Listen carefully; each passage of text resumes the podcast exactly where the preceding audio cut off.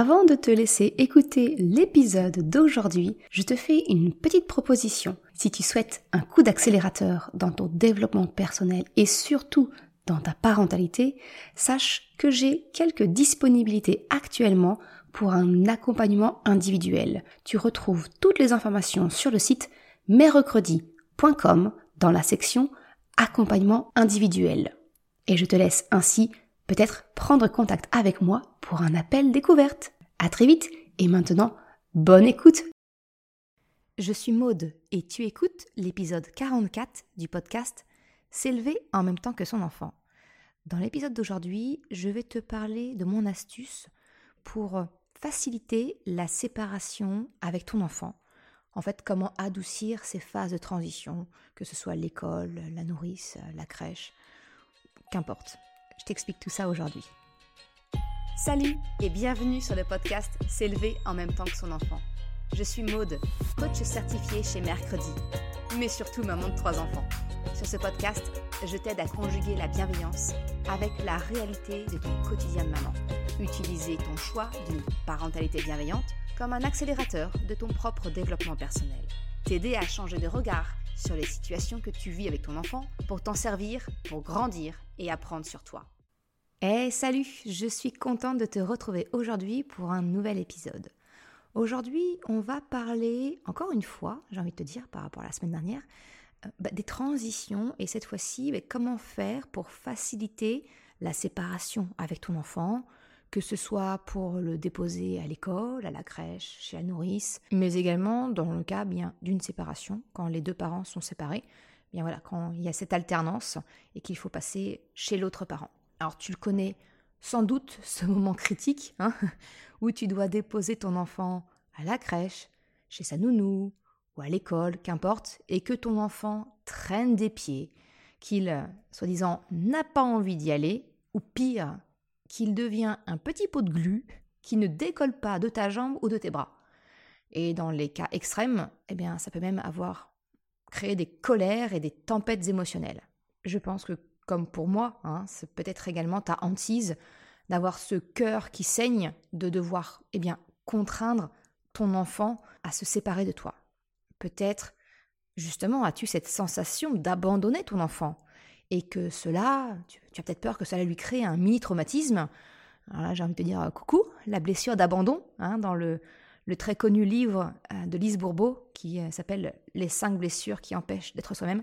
Si tu ne connais pas, je te conseille de, le rechercher dans ta bibliothèque parce qu'il y a des petits trucs qui sont intéressants quand même à aller creuser.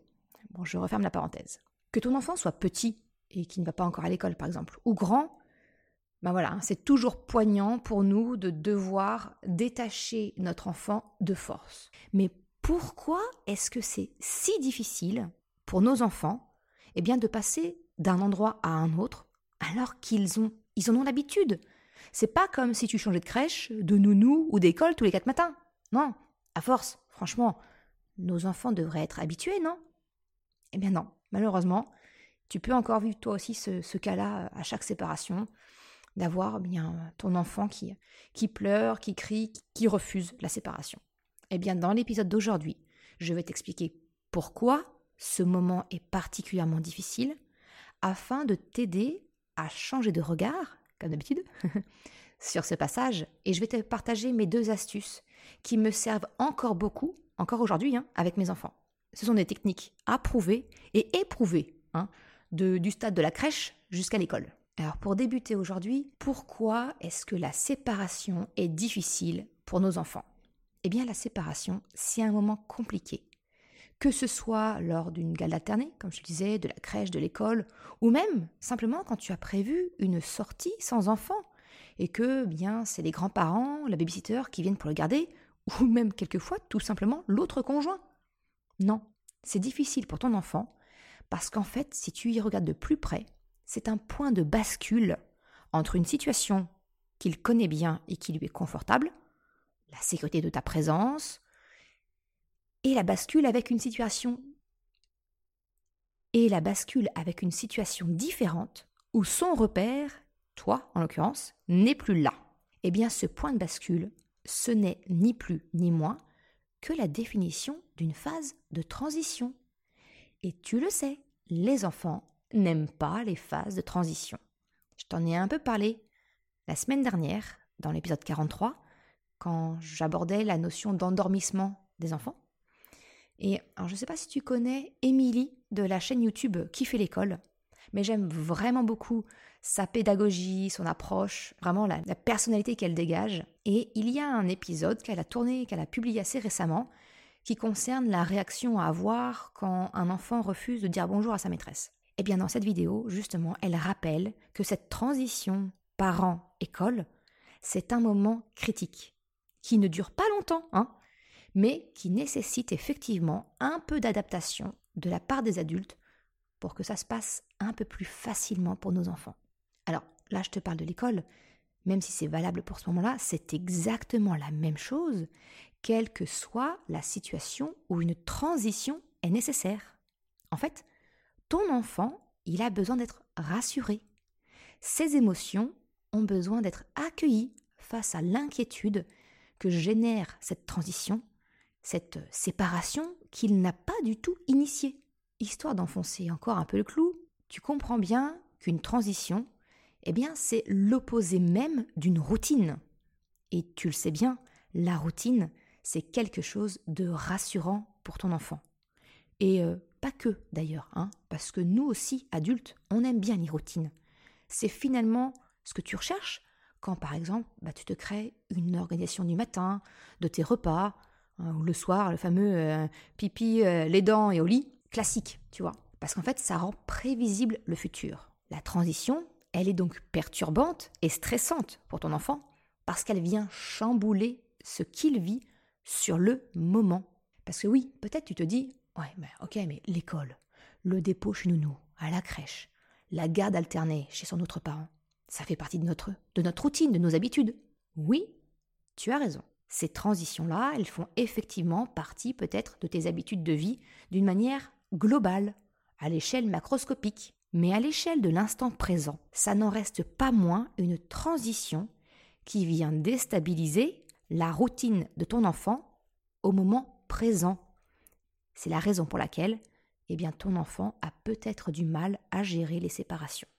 Ma proposition, eh bien, c'est finalement de changer de regard sur le comportement de ton enfant. J'ai envie de te dire, comme toujours sur ce podcast. Et en fait, c'est de prendre en considération cette prise de conscience, cette notion de transition, cette émotion de peur qui est liée au changement de situation. Donc en fait, comment faire pour créer en fait un environnement positif autour du moment de la séparation? Bah, Déjà, bien avant la séparation, en amont, tu peux, en première piste à explorer, eh bien, essayer de créer un ancrage positif autour du moment de la séparation. Ça peut, par exemple, faire un jeu pendant le trajet jusqu'au moment physique de la séparation. Je pense par exemple à la crèche, la nourrice ou l'école. Eh bien, le moment du trajet à pied peut être transformé en un jeu, aussi petit soit-il s'il n'y a qu'un parking à traverser. Par exemple, ça peut être on y va en faisant le cloche-pied, en faisant la course. Tu peux imaginer un jeu où tu évites les crocodiles. Ah, chez moi, tu vois, le, jeu des crocodiles, c'est en fait on, on évite simplement les flaques d'eau. J'ai envie de te dire, c'est deux en un. Mais voilà, c'est vraiment de rendre ce trajet ludique quelque part, le transformer en jeu. Tu peux proposer quelque chose à ton enfant, ou bien demande-lui qu'est-ce qu'on fait aujourd'hui? Quel jeu tu veux qu'on fasse pour aller jusqu'à l'école, pour aller jusqu'à nounou, peu importe.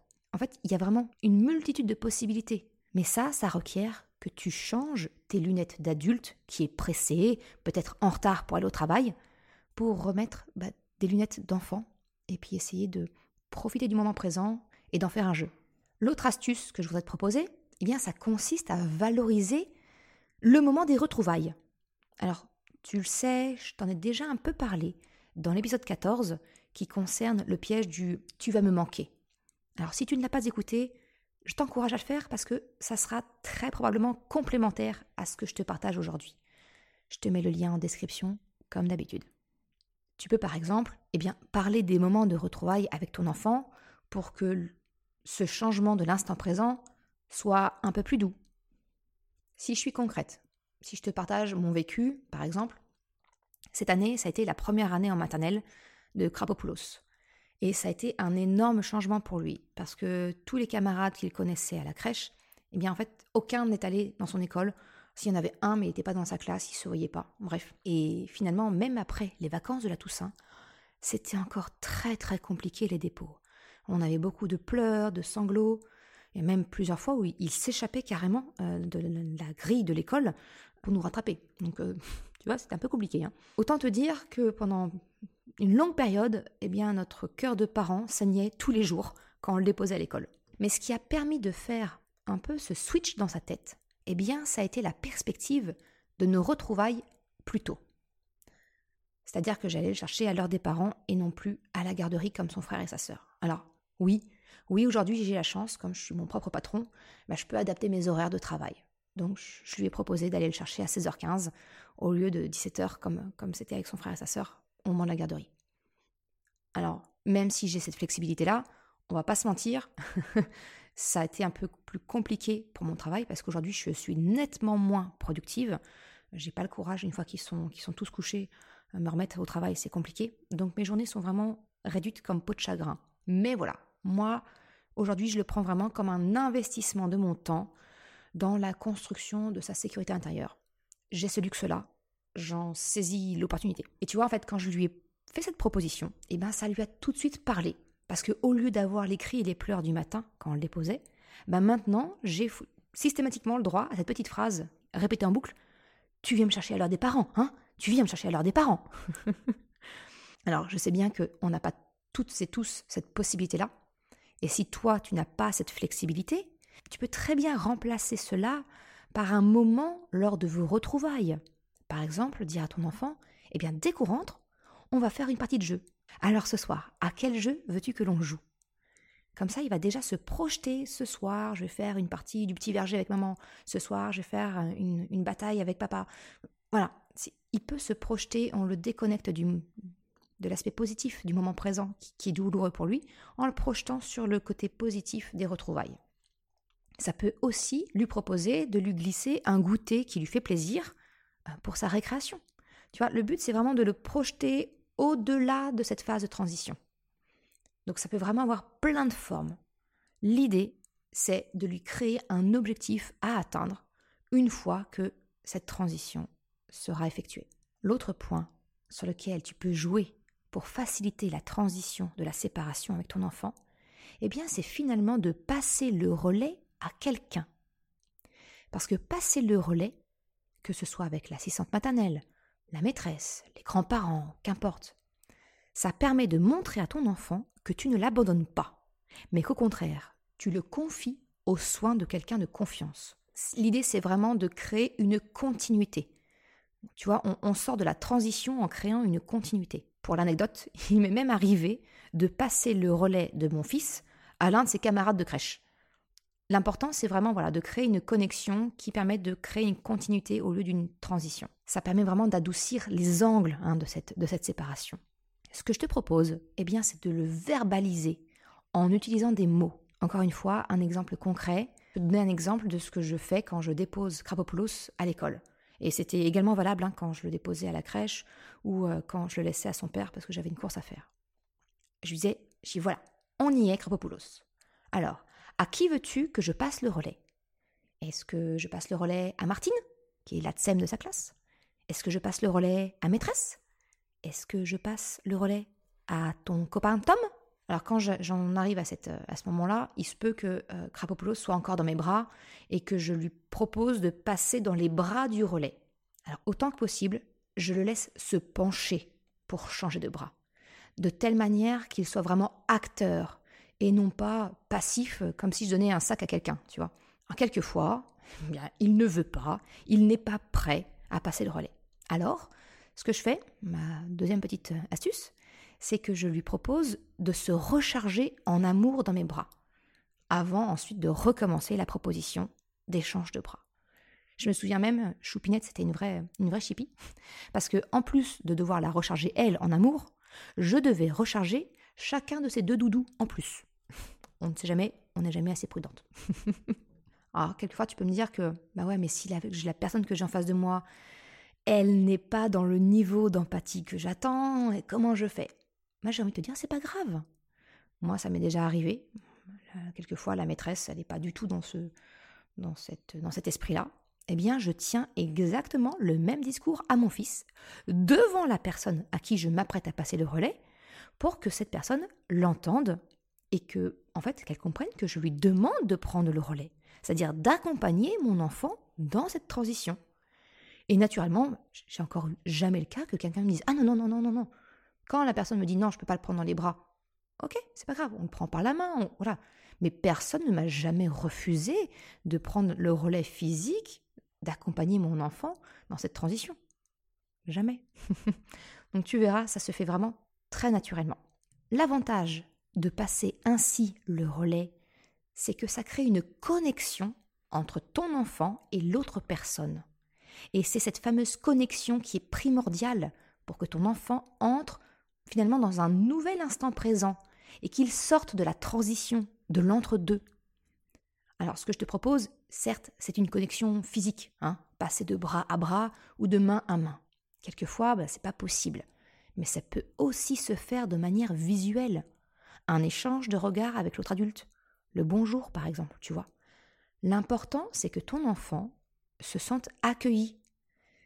Ce contact, il lui permet de passer d'une situation A à une situation B. La transition, elle est faite et il peut se connecter à un nouvel instant présent.